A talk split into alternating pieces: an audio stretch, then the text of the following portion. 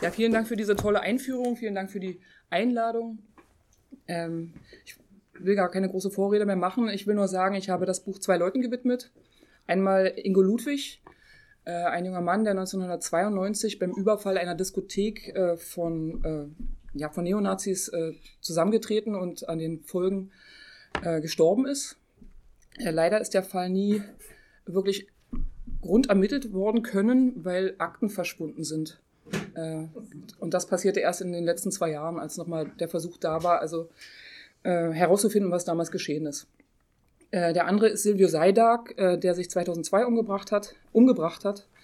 War ein Freund von mir, der eigentlich ähnlich wie Ingo Ludwig, also lange Zeit als Prügelknabe durch die Gegend geprügelt worden ist, der einfach dran zerbrochen ist. Also letztlich aus den Verheerungen und aus der brutalen Straßensituation, die sich dann im, in Folge von 1990 ergeben hat. An die beiden musste ich denken. Die ganze Zeit, als ich das Buch geschrieben habe, ist mir wichtig. Darum stehen sie hier drin. Ich beginne vorn Sie werden selbst merken, äh, der Tonfall ändert sich. Äh, meine Protagonistin heißt Mimi. Äh, und der Tonfall ändert sich ein Stück weit mit dem Erwachsenwerden, mit dem Bewusstwerden von Mimi. Schnapskirschenzeit. Vielleicht hat mir Hitler das Leben gerettet damals. Wir hatten gegeneinander gekämpft, ohne uns dabei je direkt gegenübergestanden zu haben. Und als wir uns Jahre später trafen, Veteranen nunmehr, Kriegsbeobachter, bekam ich keine Beleidigung, keine Demütigung, keinen Schlag, keine Kugel, nicht seinen Hass, nur seine Nummer. Für den Fall, dass ich etwas Haschisch bräuchte. Ich rief ihn an. Die Übergabe erfolgte um Mitternacht im blauen Schein der Tankstelle, die nun dort stand, wo wir einst auf dem Rummelplatz inmitten der Schwemmwiesen unschuldsvoll die Alten nachgeäfft hatten, vor den Kämpfen. Wir waren Freunde gewesen, hatten Fußball und Skat miteinander gespielt und heimlich Schnaps Schnapskirschen gegessen. Er war zwei Jahre älter als ich, undurchdringlich zäh und still. Als Nachbarskinder verbrachten wir damals viel Zeit miteinander. Seine Mutter trug immer viel zu enge Kleider. Sie war überall rund, wo man auch hinschaute, und steckte ihm heimlich Zigaretten zu. Die rauchte er dann in der Verborgenheit eines alten Kohlenkellers, während ich draußen Schmiere stand, um zu verhindern, dass der Vater davon Wind bekam. Ein kräftiger Mann, der stets nach dem Schweiß heldenhafter Arbeit roch so dass man ihn aus der Ferne hätte erschnüffeln können. Der hatte Hände groß wie Schaufeln, und die fürchtete sein Sohn. Bei Regen und Schnee, Sonnenschein und Nebelwetter waren wir unterwegs, draußen. An dem Fluss, der die kleine Stadt in zwei Hälften teilt, konnte man stundenlang sitzen und den Booten hinterher schauen oder auch angeln. Ein schmaler Steg unterhalb der großen Betonbrücke war unser Stammplatz und ein guter Ort für fette Fänge. Die herrenlosen und die wohlbehüteten Katzen der Straße hatten ihre Freude an unserer Sommerleidenschaft und wir an ihnen. Manchmal erschoss Hitler einen Spatzen. Im Winter überfielen wir das schüchterne Mädchen, das mit seinen Eltern am Ende der Straße wohnte, ganz in der Nähe des Flussufers.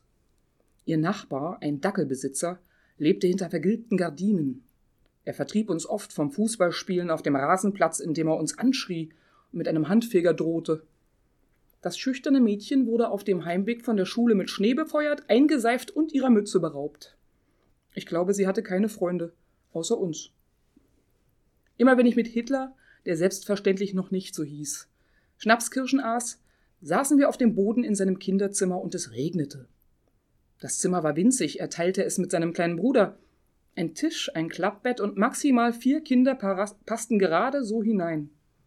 Wir lagen auf dem Teppich ausgestreckt nebeneinander und freuten uns, nicht drüben sitzen zu müssen am Kaffeetisch, wo die Erwachsenen immer zu Geburtstage feierten.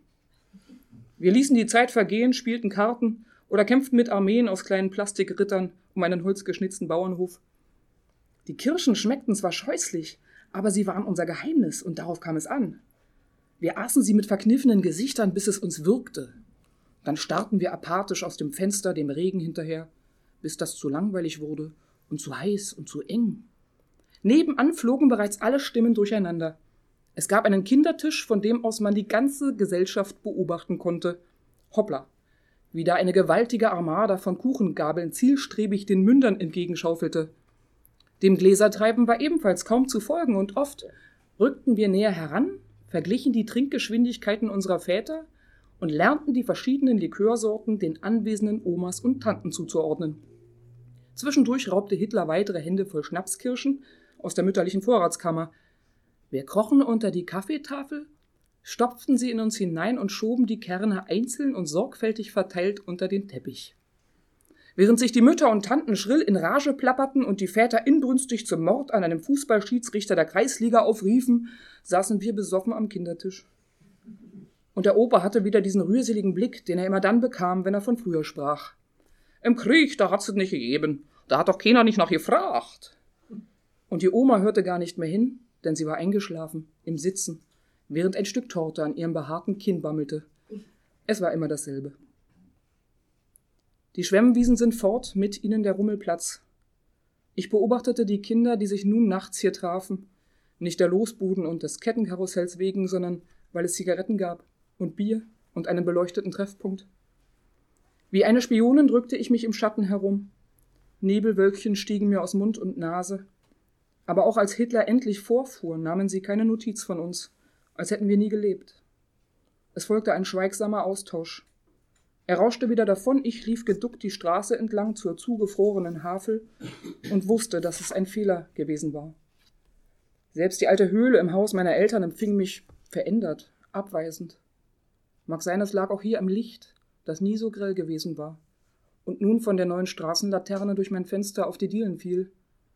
Schlaflos hockte ich mich auf das durchgesessene Sofa, rauchte, kraulte Biermann den alten Stinker und schickte meine Gedanken auf die Reise. Havelstraße. Als ich geboren wurde, war es dunkel und kalt draußen, vor dem Fenster des ziegelroten Krankenhauses, dort am Rande der Stadt. Der kürzeste Tag des Jahres, Winter. Überall qualmten die Schornsteine. Stürmisch trieb es kleine Schneeflocken an die Scheiben. Der bleiche Mond schien auf Oma Friedas Kopfkissen. Sie konnte nicht schlafen. Das erste Kind der Tochter, ihr drittes Enkelchen. Sie legte noch ein paar Kohlen nach für den werdenden Vater, der sicher erst spät und betrunken heimkehren würde, damit er keinen Schnupfen kriegt.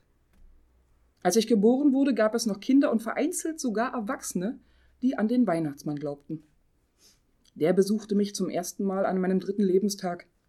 Ich lag unterm Lametta-Baum, ein Geschenk der Liebe, drall und glatzköpfig. Sie nannten mich Mimi. Die Republik war gerade 25 Jahre alt geworden. Wir wohnten alle aufeinander, wie Otto Brunk, der Kneipier, bei jeder Gelegenheit bemerkte. Der Havelstraßen-Onkel, die Havelstraßen-Tante, Oma Frieda, Opa Erwin und meine älteren Cousins. Die ganze Familie im gleichen Haus. Wir teilten die Nachbarn, feierten gemeinsam Geburtstage, Hochzeiten, Todesfälle und trugen die gleichen Stricksocken aus Wollresten. In allen Küchenschränken lagen Kerzen bereit und Streichhölzer für den Fall, dass der Strom ausfiele. Und wegen des dauernden Kochwettbewerbs der Frauen roch es überall im Haus nach Essen. Die Männer hielten Kaninchen, Hühner und Enten auf dem hinteren Teil des Hofes.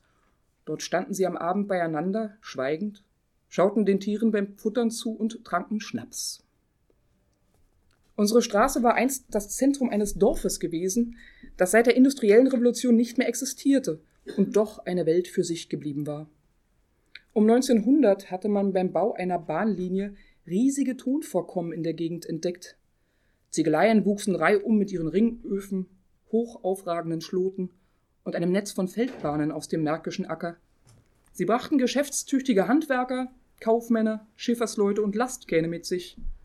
Jahrzehntelang schipperten diese Binnenmatrose, Matrosen die Havel auf und ab und sorgten für Nachschub für die explodierende Metropole.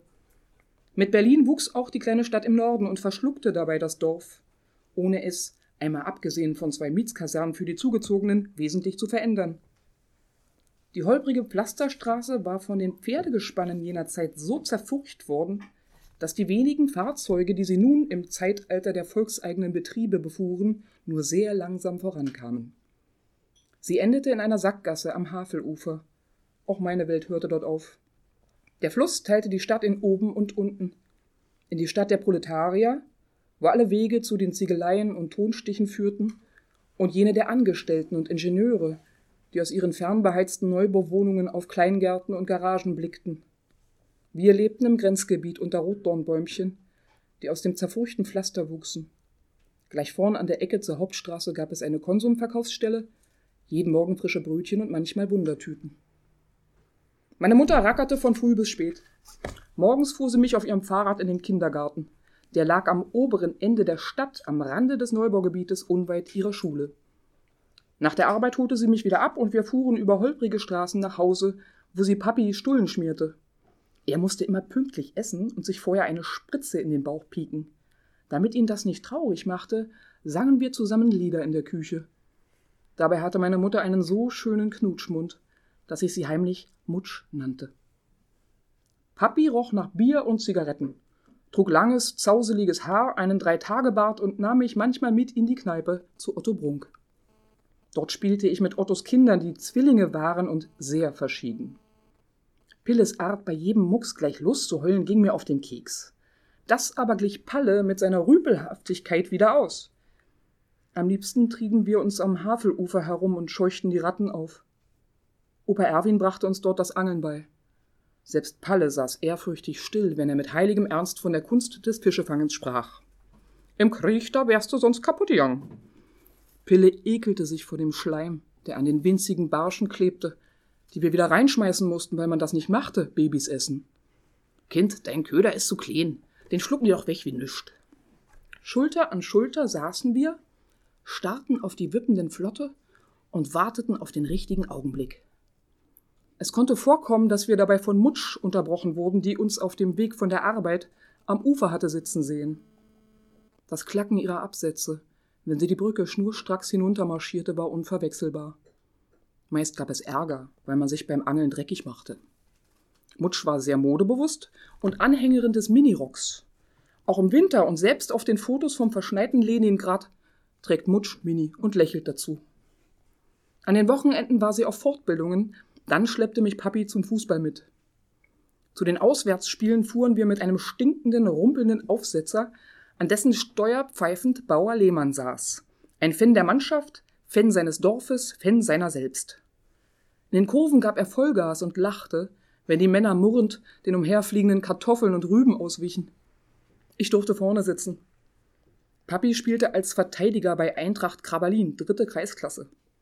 Aufgeregt stand ich am Spielfeldrand und, wa Spielfeldrand und wartete darauf, dass er ein Tor schoss. Hat er nie gemacht. Es war trotzdem schön. Ich erinnere mich an das feuchte Gras, in dem wir in der Halbzeitpause lagen, an den Geruch von Kreide, mit der sie das Spielfeld markierten, an den Geschmack von Sprudel und Bratwurst. Gegenüber von Ottos Kneipe in Spuckweite unseres Hauses lag der Gemüseladen.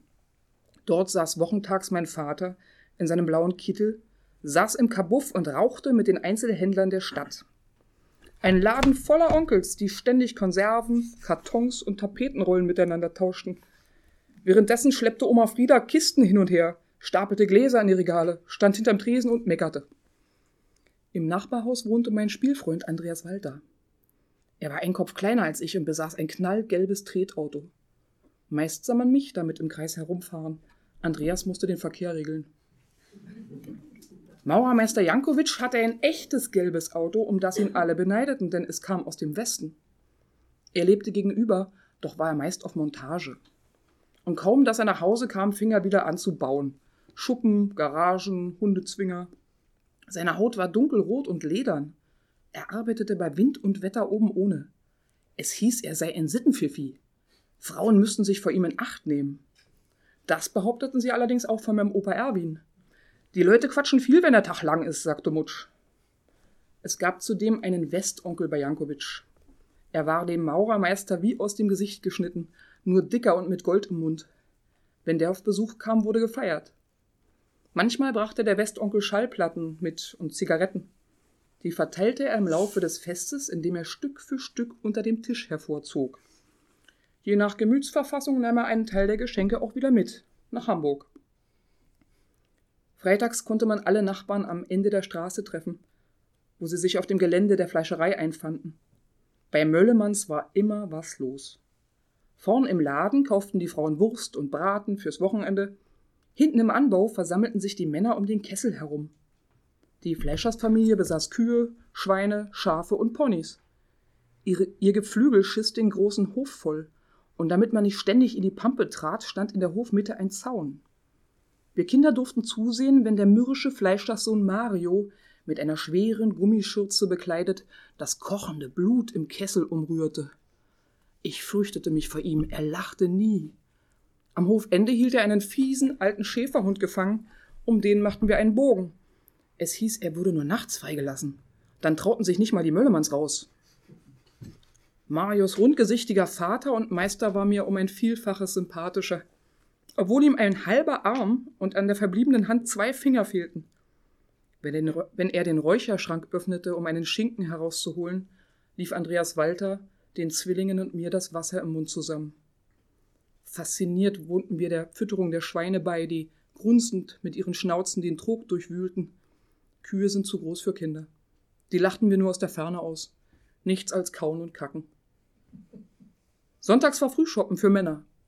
Neugierig beobachteten wir aus der Ferne, Ferne, wie sie mit ihren Flaschen um den Kessel herumstanden, Würste zum Probieren herausfischten und über Dinge redeten, die uns und die Frauen nichts angingen. Alle rauchten, obwohl über ihren Köpfen ein riesiges Skelett bammelte. Rauchen macht schlank, stand auf dem Schild am Gerippehals. Mir hatte das ein Cousin vorgelesen. Ich musste immer daran denken, wenn ich meinen dünnen Vater sah, umgeben von Wolken aus Wasserdampf und Raucherqualm. In der Poliklinik am Stadtrand verschrieb mir eine etwa hundertjährige Ärztin Beinschienen, kalte Apparate aus Metall und Leder. Papi und Mutsch zuckten nur traurig mit den Achseln. Nacht für Nacht musste ich die Dinger tragen und dabei ganz gerade in meinem Gitterbett liegen und konnte mich nicht bewegen. Meine Füße hatten sich von Geburt an geweigert, parallel zueinander zu stehen. Mich störte es nicht, eine moppelige Watschelente zu sein. Im Kindergarten war ich sogar bewundert worden, wie Charlie Chaplin laufen und dazu fantastischen Quatsch singen zu können. Also wehrte ich mich gegen die Schienen und quengelte. Aber es half nichts. Die Eltern trösteten mich. Wenn ich ein Schulkind sei, würden die Schienen verschwinden.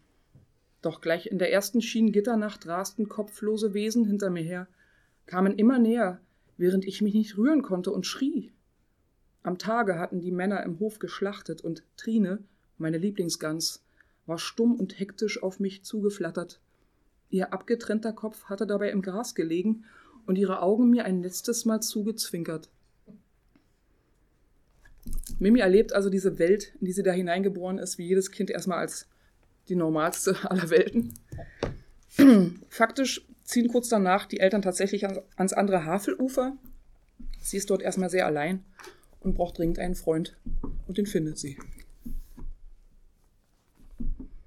Zwischen Feuerwehrplatz und Flussufer lag das Kloster. Wilder Efeu umrankte die stattliche Ruine. Ihre Feldsteinmauern verwehrten den Blick in die dahinterliegenden Obstgärten. Es gab viele Kinder in der Klosterstraße, die ich allesamt nicht mochte. Vielleicht war es auch umgekehrt. Manchmal beobachtete ich die anderen heimlich beim Fußballspielen auf dem Rasenplatz und wünschte mir dabei zu sein. Dann schlich ich traurig zurück auf den Hof und fand Trost bei meinem Hundefreund. Bruno von der ganzen Pracht musste jetzt in einem Zwinger wohnen. Er hatte Hausverbot bekommen wegen des Babys und weil die Mutsch plötzlich bemerkt hatte, dass er stank. Ich verbrachte ganze Nachmittage damit, am Gitter zu hocken, wo wir uns wortlos Mut zusprachen. Ich war aber nicht die Einzige, die keiner der Kinderbanden angehörte, die die verschiedenen Plätze und Höfe, Ecken und Geheimverstecke besetzten und vor denen man nur am Flussufer seine Ruhe fand. Ein Trampelpfad führte durch dichtes Gestrüpp zu einer Steininsel im Fluss. Von dort aus konnte man den Rotdorn in der Havelstraße blühen sehen. Und auf dem Grund zu Füßen versteckten sich die Krebse. Eines Tages war mein Platz besetzt. Es hatte schon den ganzen Vormittag genieselt und ich hielt mich im nassen Gebüsch versteckt, wartete, dass er endlich gehen würde. Tat er nicht. In einer Mischung aus Zorn und Ungeduld hockte ich mich schließlich neben ihn. Er hatte mich längst bemerkt und fragte abfällig grinsend, ohne mich dabei anzuschauen, was ist denn das für ein Köter? Er heißt Bruno. Bruno von der ganzen Pracht, ein irischer Setter, echter Stammbaum. Alles klar. Und wie heißt du? Jed dich ein Scheißdreck an. Mein neuer Freund Hitler, der damals noch Oliver hieß, wohnte drei Häuser weiter, war eine Klassenstufe über mir und lief meist allein über den Schulhof. Wir trafen uns nun öfter, wie zufällig, an der Havel oder auf dem Weg nach Hause. Von ihm lernte ich, dass Schweigen nichts Schlimmes sein muss. Er brachte mir bei, nicht alles laut auszusprechen und im richtigen Moment zu fragen. Es dauerte nicht lange, bis wir beieinander ein- und ausgingen. Unsere Väter hatten sich bereits auf dem Fußballplatz kennengelernt. Beider Herzen schlugen für den heimischen Verein und das gute Leben. Die Mütter tauschten Rezepte für Eierlikör und Kirschschnaps aus und luden sich gegenseitig zum Verkosten ein. Wirklich schade, dass deine alte Pionierleiterin ist, seufzte Oliver in einem Anfall von Gesprächigkeit. Aber da kann man nichts machen. Fahnenappell. In der Schule lernten wir viele Dinge über die Welt und wie es den Kindern in anderen Ländern und Zeiten erging. Obwohl es schon sehr lange her war, dass eine schreckliche Bombe die ganze Stadt und fast alle Menschen darin vernichtet hatte, gab es in Hiroshima immer noch Kinder, die sterbenskrank waren. Ängstlich marschierten wir in Zweierreihen zu einem Keller im Neubaugebiet, das war eine Schutzübung, damit wir lernten, was bei Bombenalarm zu tun sei. Bereits auf dem Weg in den Schutzraum mussten wir unsere Masken aufsetzen. Die waren selbst gebastelt aus alten Nylonstrümpfen und rochen nach den Füßen unserer Mütter, die diese Spende nur unter starkem Protest geopfert hatten. Dicht gedrängt standen wir in diesem Keller und einige weinten, was sicher auch am Geruch ihrer Masken lag. nur Mike Lehmann hatte Glück. Er war die ganze Zeit im Klassenzimmer geblieben. Seine Mutter hatte nämlich vergessen, ihm eine Strumpfhose mitzugeben. Das sind Assis, meinte Uli Schmidtke, nachdem wir auf den Schulhof zurückgekehrt waren. Mike stand mit zerkauten Lippen in der Ecke. Später bastelten wir Kraniche aus Papier und schickten sie einem uns namentlich bekannten Mädchen ins Krankenhaus nach Japan. Ich schrieb mein erstes Gedicht und widmete es dem Weltfrieden. Frieden. Im Frieden kann man spielen und die Eltern lieben. Doch das Wichtigste dabei ist die Freundschaft, überall. Erst wenn jeder zusammenhält, gibt es Frieden auf der Welt. Am Pioniergeburtstag bekam ich dafür eine Urkunde und einen Gutschein für ein Buch. Ich kaufte mir Julius Futschicks Reportage unter dem Strang geschrieben. Es war erst ab zwölf und raubte mir den Schlaf. Menschen, ich hatte euch lieb, bleibt wachsam. Am Schuljahresende überreichte mir unsere Klassenlehrerin ein Abzeichen. Sie sagte, Mimi ist wie Ernst Thälmann. Wahrscheinlich, weil ich erst Mattes Findig und später Mike Lehmann bei den Hausaufgaben geholfen hatte. Alle kicherten und ich bekam rote Flecken im Gesicht. Beim Fahnenappell rief mich der Direktor nach vorne. Mutsch stand neben ihm und lachte. Wie schön sie war, in ihrer blauen Bluse. Trotzdem mochte ich die Fahnenappelle nicht. Ich schämte mich, so vor allen anderen zu stehen. Aber ich wollte ein Vorbild sein. Die zehn Gebote der Jungpioniere kannte ich auswendig. Am meisten freute ich mich auf den Tag, an dem wir das blaue gegen ein rotes Halstuch, eines wie Mutsches trug, eintauschen und Thälmann-Pioniere würden. Proletarier aller Länder, vereinigt euch. Stand im Schulflur an der Wand. Das stammte von Karl Marx, nachdem die Schule benannt war. Unter den Schriftzeichen reckten sich viele, viele Fäuste in die Höhe. Das waren Arbeiterfäuste. Auch in den Ziegeleien unserer Gegend hatten die Leute schrecklich schuften müssen. Männer, Frauen und Kinder. Das hatte mir mein neuer Freund erzählt. Und er wusste es von seinem Opa Fritz. War auch Marx dort gewesen, um zu helfen? Oliver schaute nur ungläubig. Ob Marx so vielerlei gewesen ist, wie blöd bist du denn? Na, um der Arbeiterklasse zu helfen. Heutzutage werden die Ziegler doch von der Partei der Arbeiterklasse ausgebeutet. Das verstehe ich nicht, Mann, bist du doof. Oliver war immer ehrlich zu mir, das rechnete ich ihm hoch an. Wenn er etwas sagte, dann meinte er es so. Sogar Omi konnte ihn gut leiden. Der Junge hat es auch nicht leicht. Die Freundschaft der beiden wächst, ist relativ wortkarg, meist angeln sie, schweigend miteinander. Doch es beginnt sich was zu verändern. Es sind ja die letzten Jahre der äh, DDR. Mimi äh, spürt schon, dass eine gewisse Lethargie und Schwermut auf einem liegt, dass Erwachsene die Türen schließen, miteinander tuscheln, sie ausgeschlossen wird aus vielem. Sie versucht das zu begreifen, versteht es aber eigentlich nicht. Und langsam beginnt sich auch ihr Freund von ihr zu entfernen, was aber eher mit der Pubertät zu tun hat. Äh, irgendjemand muss wohl gesagt haben, mit Mädchen spielt man nicht. Äh, und Mimi muss wohl wohl oder übel ihre eigenen Wege gehen und trauert dem aber noch sehr stark hinterher. Ein Stück weit braucht sie sein Korrektiv, weil er hat eigentlich immer eine andere Meinung als sie. Und letztlich ist ihr Freund Oliver jemand, über den sie begreift, dass was zu Hause geredet wird, nicht die einzige Wahrheit ist. Jetzt machen wir einen großen Sprung. Äh, wir befinden uns im Jahr 1989. Äh, Mimi hat Jugendweihe. Jugendweihe ist quasi die, also sowas wie Konfirmation für Atheisten.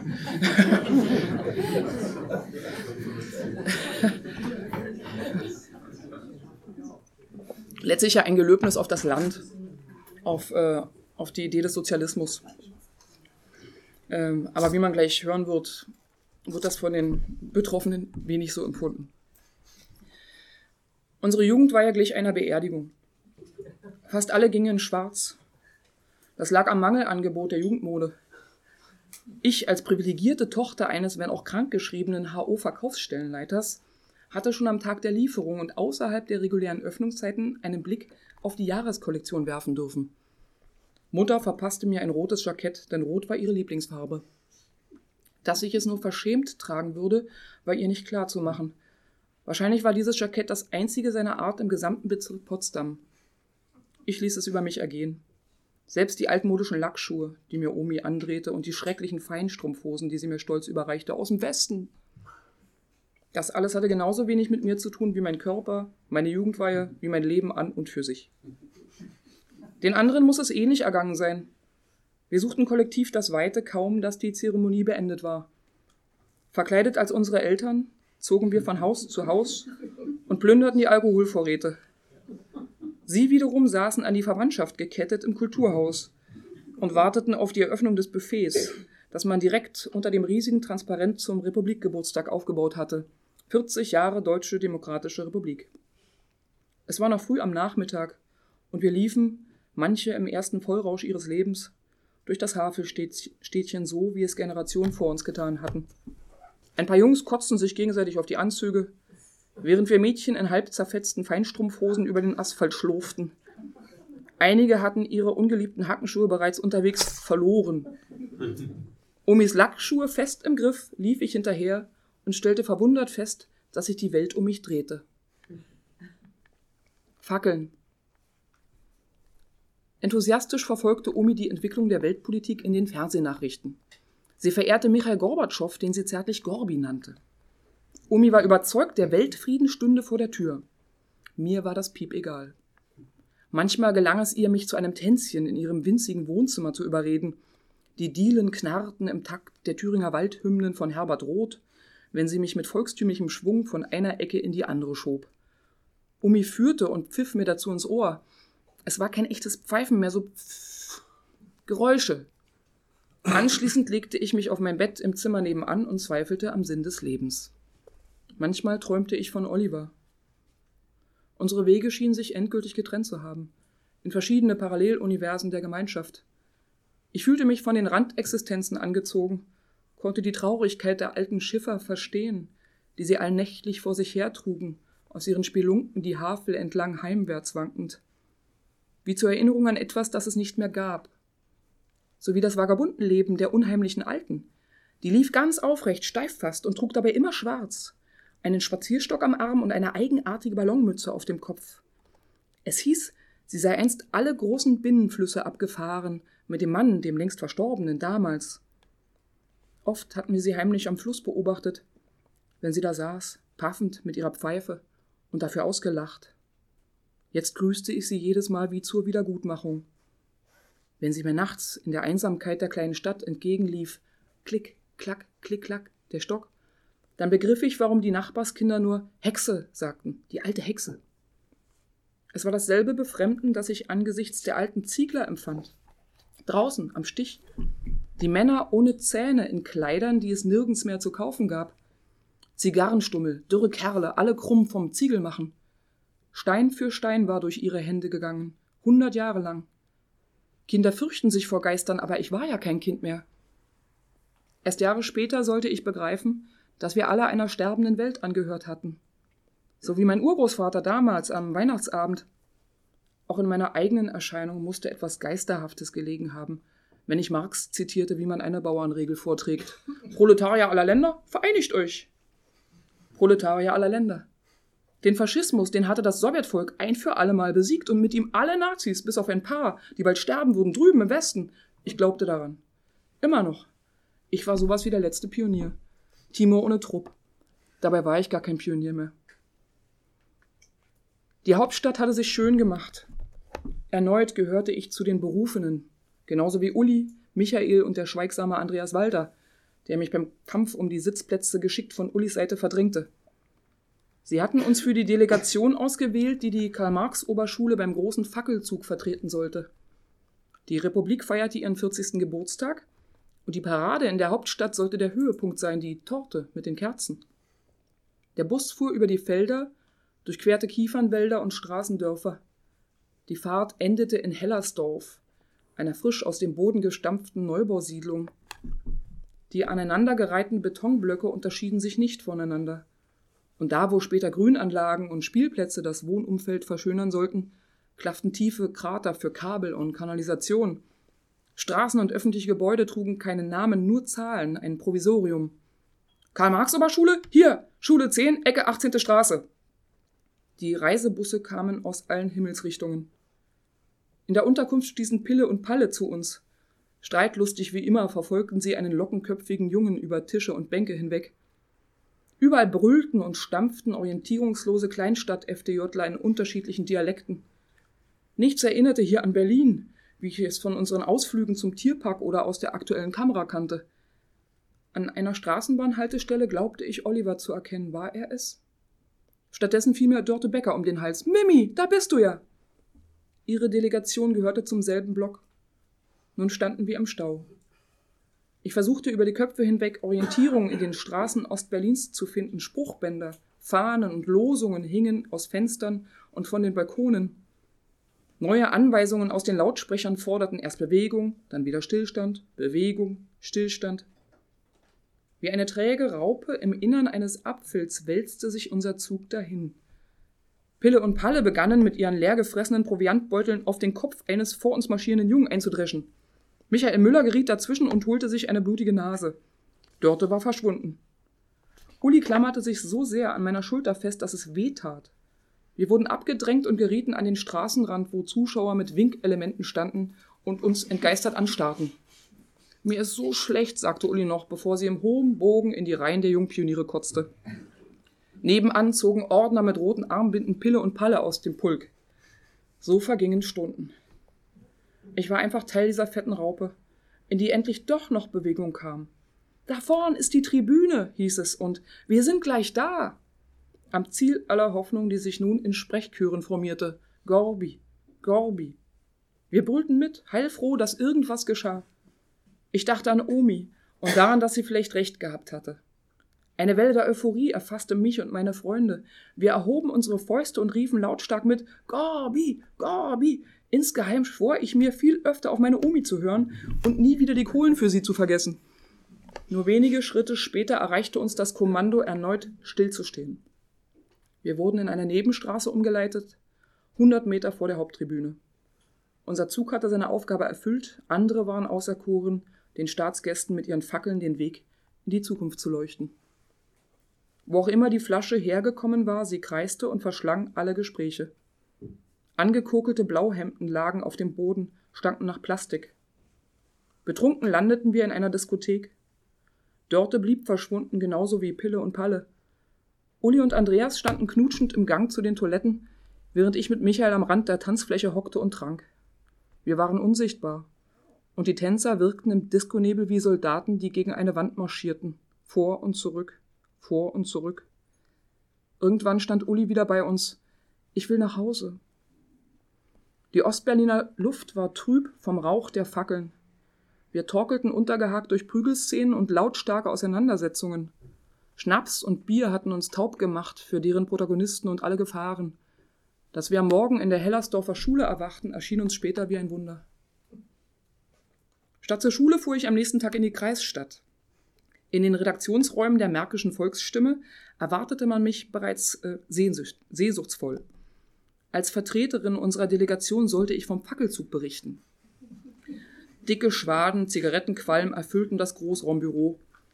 Eine semmelblonde Sekretärin schob mir einen Tee vor die Nase. Ist gerade Redaktionskonferenz hier für die Wartezeit. Die übrigen Arbeitsplätze waren verwaist, genauso wie die Aschenbecher.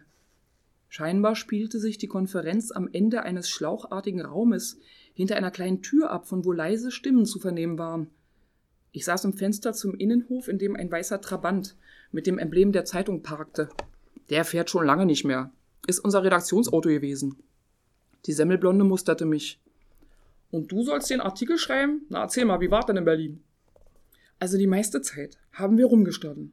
Und dann sind wir gar nicht bis zur Haupttribüne gekommen, einfach vorher abgebogen. Sie lachte mit weit aufgerissenem Mund, so dass man ihre geraden, kleinen Zähne erkennen konnte. In dem Moment flog die Hintertür auf mit stampfenden Schritten näherte sich eine gewaltige weibliche Person. Ihre Brüste wippten auf mich zu, schon streckte sie mir ihre Hand entgegen. Schablowski, ich bin hier die Chefin und du schreibst uns was zum Fackelzug? Verdutzt sprang ich auf und warf dabei den Stuhl um. Ohne darauf einzugehen, drehte sich die Matrone wieder um und ich sah ihr riesiges Hinterteil zurück zur Konferenz wanken. Na komm, rief sie unwirsch. Und die Semmelblonde gab mir zwinkernd einen Schubs, wobei sie geschickt meinen Stuhl wieder hinstellte und gleichzeitig den Hörer abhob. Märkische Volksstimme Sekretariat am Apparat. Das ominöse Konferenzzimmer entpuppte sich als kleine Teeküche. Auch hier qualmte es aus allen Ecken. Eine Kanne mit frisch gebrühtem schwarzen Kaffee stand auf dem Fensterbrett. Die Kollegen Journalisten begrüßten mich, indem sie die Cognac-Schwenker in ihren Händen kurz anhoben. Dann unterhielten sie sich weiter.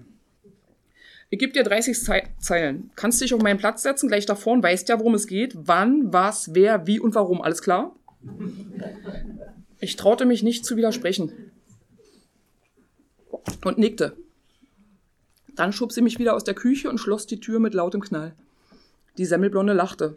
Du, der letzte Bus geht um dreiviertel sieben, mach mal hin. Ich schrieb den Artikel. Ein rundgesichtiger Kollege tauchte auf, überflog die Zeilen blickte kurz über den Rand seiner Nickelbrille, lachte lautlos, was am Auf- und Abwippen seines Kugelbauchs zu erkennen war, und lief kopfschüttelnd zurück in die Teeküche. Das war Kasimir, erklärte die Semmelblonde. Der ist in Ordnung. Draußen bog mein Bus in die Haltestelle ein. Als ich die Zeitung am nächsten Tag aufschlug, wurde mir warm ums Herz. Da stand er, mein Name. Doch die Euphorie verflog so schnell, wie sie gekommen war. Bis auf einen Satz hatte Sabine Schablowski, die Chefin vom Dienst, alles herausgestrichen und ihre Worte an die Stelle meiner gesetzt. Zum Glück würde das niemand lesen. Die Zeitung war Brennmaterial. Omi wickelte manchmal einen Fisch darin ein. Trotzdem beschloss ich mich zu rächen, eines Tages. Auf den Schulhöfen hatte sich ein eigenes Bild vom Fackelzug geformt. Dort war von Afrikanern die Rede, die ihre Pimmel herausgeholt und einige der Mädchen belästigt haben sollten. Pille galt als Kronzeugin, andere bestätigten die Geschichte. Die Scheißkohlen, beim nächsten Havelfest gibt's auf die Fresse. Ja, die sollen bloß im Busch bleiben, wo sie hingehören.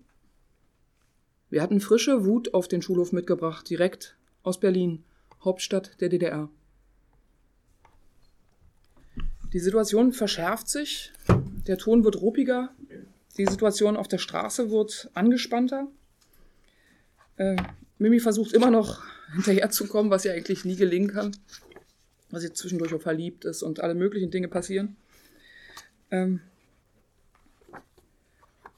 faktisch äh, ist ihr Freund auf jeden Fall, hat er inzwischen eine Rolle, das wird ihr hier und dazu getragen. Also er ist auf jeden Fall einer von denen, die sich nun neu uniformieren, einer von den Neonazis, die beginnen, öffentliche Plätze und Straßen zu besetzen. Mimi äh, bekommt, also es gibt einen kompletten Systemwechsel, die Schule, alles verändert sich. Eltern sind eigentlich nicht ansprechbar. Äh, also alle Versuche der Kontaktaufnahme zu Lehrern oder Erwachsenen funktionieren einfach nicht. Ähm, sie wechselt die Schule, ist dann aber letztlich sehr froh, denn auf diesem neuen Schulhof lernt sie neue Leute kennen äh, und merkt, ja, sie erfährt letztlich vieles, was sie dringend braucht, einfach auch, um zu überleben.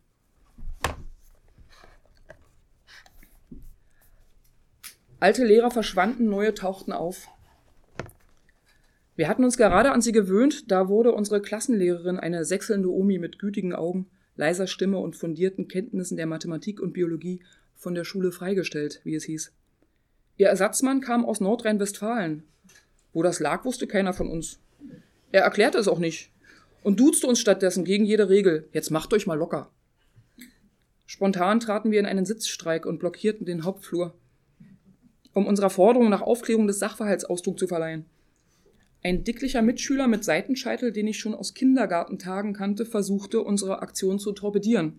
Hört mal, lasst uns in den Unterricht gehen, das hat schon seine Richtigkeit. Er schien Bescheid zu wissen, raunte, die Alte war bei der Stasi. Dämlicher Idiot. Ich hatte diesen Sven Gulke früher gern gehabt. Bei einer Faschingsfeier war er als Rotkäppchen im Kindergarten erschienen. Spott und Häme von Kindern und Erzieherinnen hatten ihn damals vollkommen kalt gelassen. Gemeinsam mit einem Fliegenpilz, einer Maus, einer Hexe und mir als Winnetou hatten wir uns abgesondert, Weberknechte gefangen und ihnen alle Beine ausgerissen, eins nach dem anderen. Und jetzt fürchtete er Ärger zu bekommen? Der Direktor zeigte Verständnis für unsere Situation, war aber nicht bereit, uns zu erklären, was passiert war. Ein eilig einberufenes Treffen mit dem Schulrat ließ uns ratlos zurück. Rauchend standen wir auf dem Schulhof, als der Astronomielehrer, ein komischer Kauz mit langen Nasenhaaren und Stirnglatze, auf uns zutrat. Ich finde das gut, dass Sie um Aufklärung bemüht sind. Sie haben ein Recht darauf. Ich will Ihnen einmal sagen, worum es hier geht. Die Herren brauchen ein Bauernopfer. Um die eigene Haut zu retten, habe die Ehre. Herr Christ war als Sohn zweier Kommunisten, die Lagerhaft und Folter überlebt hatten, bei Mauerbau aus Bayern in die DDR geflohen. Nun hatte er sich mit seiner Kollegin solidarisiert und gleichzeitig die Rotkäppchen-These bestätigt. Der Streik war beendet, Sven Gulke wurde zum Klassensprecher gewählt. Ich lag nächtelang wach, um mir Titel und Interpreten aufregender Songs zu notieren, die ich im Radio aufnahm. Meine erfundenen West-Berlin-Abenteuer, also Mimi hat schon verstanden, dass sie sich ein bisschen spannender darstellen muss, als sie es vielleicht ist, und sie kommt tatsächlich auch damit durch. Sie erzählt immer irgendwelche waghalsigen Abenteuer, die sie angeblich in West-Berlin erlebt hat, obwohl sie da noch nie war. Meine erfundenen West-Berlin-Abenteuer eine stolze Sammlung an Mitschnitten und wachsende Kenntnisse der Rock- und Popgeschichte wiesen mich als würdig aus, den lässigen Teil des Internats zu betreten. Ich wohnte ohrenbetäubenden Bandproben bei, trank Schnaps aus der Flasche, lauschte den Gesprächen und musste erkennen, dass ich in vielerlei Hinsicht ahnungslos war. Die Gedanken kreisten um Bücher von Autoren, deren Namen ich noch nie gehört hatte. Bei politischen Diskussionen fiel es mir schwer zu folgen, da ich das Personal, von dem die Rede war, nicht kannte. Zu allem Unglück war Timo auch noch fest mit einem Mädchen verbandelt, das außer Konkurrenz stand. Sie war klug, spielte Klavier und hatte die Figur einer Balletttänzerin. Neben ihr fühlte ich mich dumm, fett und hässlich und beschloss aus Trotz, meine Haare zu färben. Pink. Uli hatte in einer Modezeitschrift gelesen, dass man, um den stärksten Farbeffekt zu erzielen, zuvor Bleichmittel anwenden müsste. Das Zeug brannte fürchterlich auf der Kopfhaut. Doch es lohnte sich. Ich war nun selbst im Dunkeln zu erkennen. Als Zottel mich zum ersten Mal so sah, bekam er vor Lachen einen Hustenanfall. Ich erblinde. Mutter erlitt einen Schreikrampf, Omi schlug sprachlos die Hände über den Kopf zusammen und Vater verschwand grummelnd im Sportlerheim. Das Moped kannst du dir abschminken, Fräulein. In der Gerüchteküche der zentralen Bushaltestelle, wo sich Schüler und Berufstätige aus allen Teilen der Stadt trafen, brodelte es. Draußen am Heim haben sie gezündelt. Ja, die sind sich aber selbst nicht grün. Vorm Haus Vaterland gab's eine Klopperei. Die mit den grünen Jacken gegen die in schwarz. Ja, Skins gegen Nazis. Ach wat, Quatsch, das sind alles Nazis. Ist wie früher mit SA und SS. Ich versuchte wegzuhören, doch das Bild rivalisierender Banden ließ sich nicht wegwischen. Auch war die sprunghafte Zunahme von Glatzköpfen im Stadtgebiet unübersehbar geworden. Es hieß, sie würden den Ort untereinander aufteilen. Sie, das waren ältere und gleichaltrige Mitschüler, darunter Oliver, die Steinmänner, der rothaarige Fleischerssohn Mario und neuerdings auch Mike Lehmann. Ein paar Mädchen mischten ebenfalls mit, doch weder verstand ich, wer da wen bekriegte, noch warum. In der Zeitung war von all dem nichts zu lesen, dabei waren die Straßen voll davon. Bei einem abendlichen Havelspaziergang erschrak ich fast zu Tode, als mir Andreas Walter eilig entgegenschritt. Aus der Ferne hatte ich die schwarze Uniform noch ignorieren können, doch mit jedem Meter, den er näher kam, verwandelte sich Ulis Langzeitverehrer, der einst das schönste Tretauto der Stadt besessen hatte, in einen Angehörigen der Schutzstaffel der NSDAP. Ohne den Hund, ohne den Hund an meiner Seite wäre ich davongerannt. So blieb ich stehen. Biermann witterte meine Angst und knurrte den Vorbeieilenden an. Andreas strich sich mit geübter Geste über den Scheitel und marschierte blicklos seines Weges. Zur Freude des Kleffers rannte ich nach Hause, um mir die Farbe aus dem Haar zu waschen. Es war zwecklos. Ich würde weiterleuchten. Mein Versuch der Mutter von dieser Begegnung zu berichten scheiterte an ihrer Berufsauffassung. Andreas Walter, nein, der ist doch viel zu intelligent.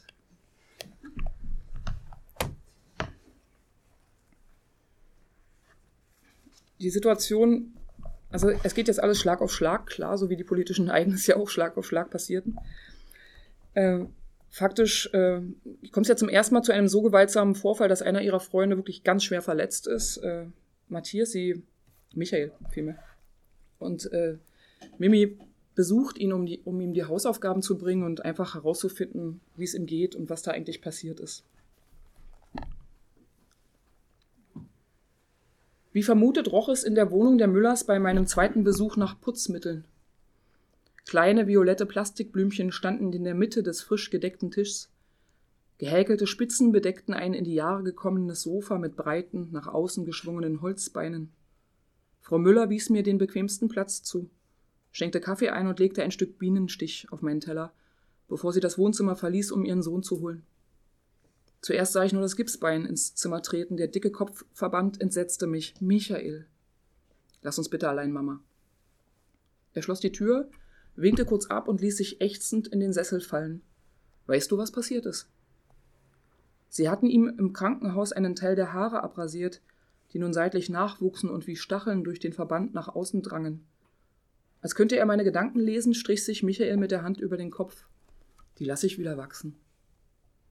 Er beugte sich vorsichtig zur Seite, öffnete einhändig ein schmales Schränkchen, während er mit, der, mit dem anderen Arm die Ballons hielt und fischte eine Flasche Goldkrone hervor. Umstandslos trank er einen Schluck daraus und reichte sie mir weiter. Das waren die. Du hast sie im Clubhaus gesehen. Aber warum denn? Ja, keine Ahnung. Die haben mich vorne an der Kreuzung gesehen, sind mir gefolgt und peng. Also hier, vor deiner Haustür. Ja, aber jetzt hör zu, es geht um was völlig anderes. Michael war fest entschlossen zu reden, das fiel ihm nicht leicht. Er brauchte mehrere Anläufe und verschluckte sich am Kaffee. Krimi, du weißt, dass er mein Cousin ist? Ja. Er hat mich dahin mitgenommen. Ich wollte das nicht, aber er war besoffen und du weißt, wie er dann ist, ja. Ich konnte seine Angst fühlen, trotzdem begriff ich zunächst nicht, was er mir sagen sollte, wollte, bis der Name fiel. Mein Angelfreund, der Schweigsame. Am Rande des Neubaugebietes in einer Zwei-Zimmer-Wohnung mit Ausblick hatte es eine Feier gegeben. Der mitgeschleppte Michael hatte dabei gesessen und dort, so berichtete er mir, war es zu einer Verwandlung gekommen, zu Hitlers Moment. Seine neuen Freunde hatten Oliver gedrängt, sie wussten um seine Begabung. Mit vereinten Kräften schoben ihn die Steinmänner, Palle, Andreas Walter und Krimi auf den Balkon. Und als er sich immer noch sträubte, gaben sie ihm Wodka, mehr Wodka, er trank das Zeug wie Wasser. Wie die Russen zu der Zeit, als er noch ein Kind gewesen war. Er trank ihn jetzt, wie sein Vater es tat. Er sah die johlenden Leute unten stehen, die ihn anfeuerten, erst vereinzelt, dann im Chor, ihn laut und fordernd riefen bis einer begann zu skandieren, so wie er es im Film gesehen hatte, mit dem rechten erhobenen Arm. Erst lachten die Mädchen, und da wusste er, dass er es jetzt tun musste. Es war, als hätte er schon immer auf diese Nacht gewartet. Er trank noch einen letzten Schluck, zog noch einmal kräftig an seiner filterlosen Zigarette, schmiss sie weg, sah auf alle herab, und er begann die Mädchen anzubrüllen, so dass sie ihm zuhören mussten, so dass es aufhörte ihr Lachen. Er stand auf diesem Balkon am Rande des Neubauviertels und als er sah, welchen Schrecken sein Schreien in die Gesichter getrieben hatte, nahm er langsam, ganz langsam den Druck aus der Stimme, die ihm selbst so fremd erschienen war, im Widerhall seiner, Widerhall seiner Worte von den kahlen Wänden des Blocks gegenüber. Und er sah, wie sich seine Ergriffenheit in die Dunkelheit des Viertels ergoss. Lichter gingen an, ringsum traten sie an die Fenster und bestaunten das geisterhafte Schauspiel. Alle Köpfe kannten nur noch eine Richtung. Und er sprach wie ein gestrenger Vater zu ihnen, nannte sie seine Volksgenossen. Er tadelte und schimpfte, säuselte und flehte Deutschland, Deutschland über alles. Plötzlich knallte eine Tür ganz nah, Stille. Es begann weit vorn zur Straße hin, im Halbdunkel. Dann griff es um sich. Ein Gemurmel formte sich aus der Gespensterruhe. Der Eiferer hob erneut seinen Arm, die anderen folgten reflexartig, streckten sich empor zu ihm, der nun triumphierend seinerseits die Rechte hob. Heil Hitler. Später als er erschöpft und heiser in dem fremden Wohnzimmer saß, kam Pille auf ihn zu, legte ihren Arm um seinen Hals und küsste ihn. Michael Müller hatte das alles mit angesehen. Nun wusste auch ich es. Das wolltest du mir die ganze Zeit erzählen? Ja, er war schließlich mal dein Freund. Und ich gehöre nicht zu denen. Ich will, dass du das weißt. Michaels Hände spielten nervös mit den Fransen der Tischdecke. Der Gulke gehört übrigens auch dazu. Was? Ja, der stand ganz vorn in der ersten Reihe. Frau Müller betrat leise das Zimmer. Michael, du musst dich jetzt ausruhen. Sie wandte sich in meine Richtung. Der Junge versäumt doch so viel Stoff. Werden Sie Michael helfen? Stumm nickten wir einander zu. In dem Moment, als ich das Haus verließ, schob sich eine Wolke vor die Sonne. Ein kühler Windstoß fegte altes Laub vor meine Füße.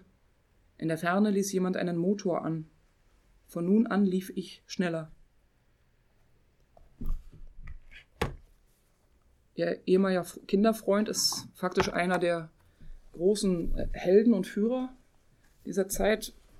Freundinnen von Mimi verknallen sich in diese Typen. Sie ist vollkommen entsetzt, streitet sich, ist irgendwann allein. Das heißt nicht ganz, äh, denn sie findet auf dieser neuen Schu Schule verschiedene Leute, die entweder auch so betroffen sind und gejagt werden wie sie, weil sie lange Haare haben oder kurze. Äh, und äh, ja, es bildet sich so eine eigene Clique und die findet irgendwann Zuflucht äh, auf, auf einer Dorfdisco. Denn tatsächlich sind alle anderen Plätze tabu. Also die Jugendclubs sind besetzt von Nazis und von Rechten, die öffentlichen Plätze und Straßen. Es gibt eigentlich kaum noch eine Möglichkeit. Und selbst das am Tage oder erst recht nachts umherlaufen ist halt äh, einfach zu einem Spießrutenlauf geworden. Äh, wo sie aber ganz frei sein dürfen und können, ist tatsächlich diese Dorfdisco, die für sie so eine Art Paradies wird, wo sie regelmäßig hinfahren äh, und Gleichgesinnte treffen.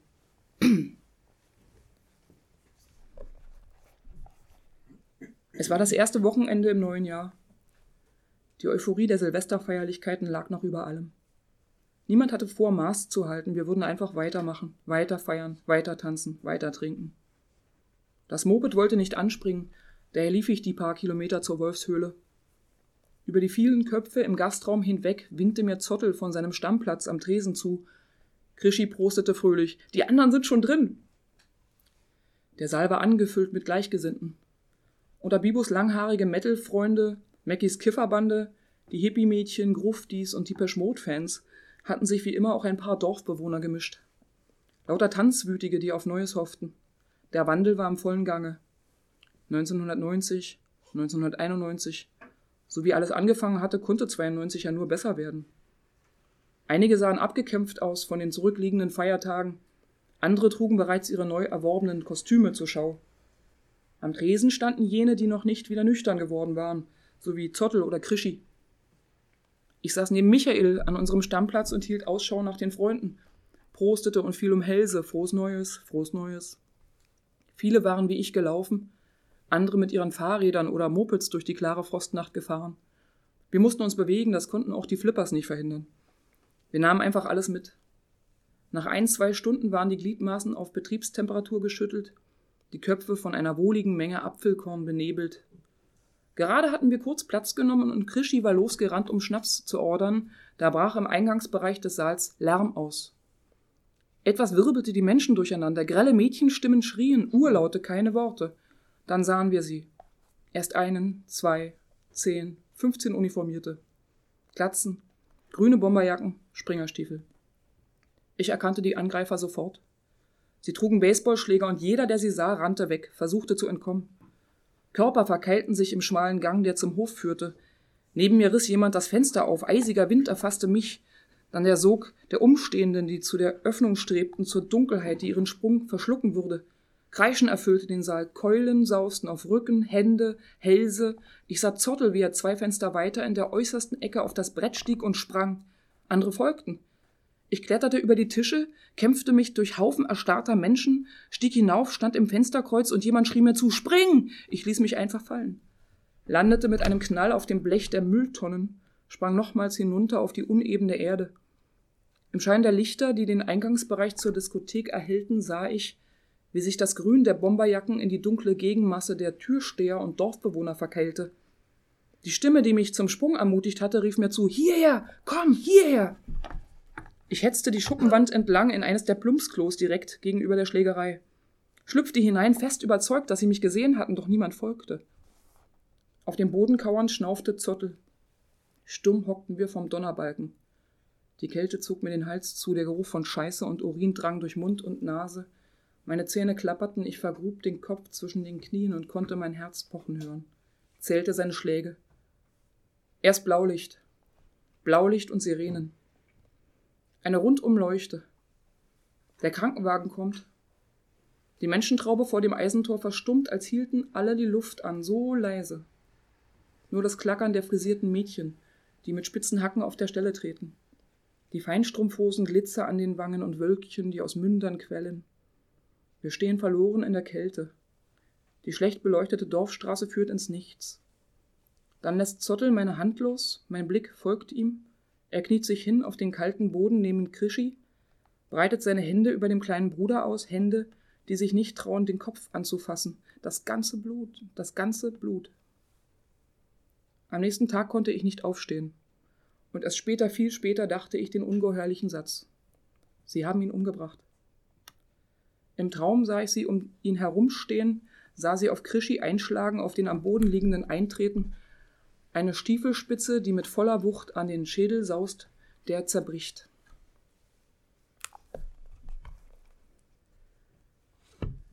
Ich lasse jetzt ungern mit der Szene zurück, aber ich tu's.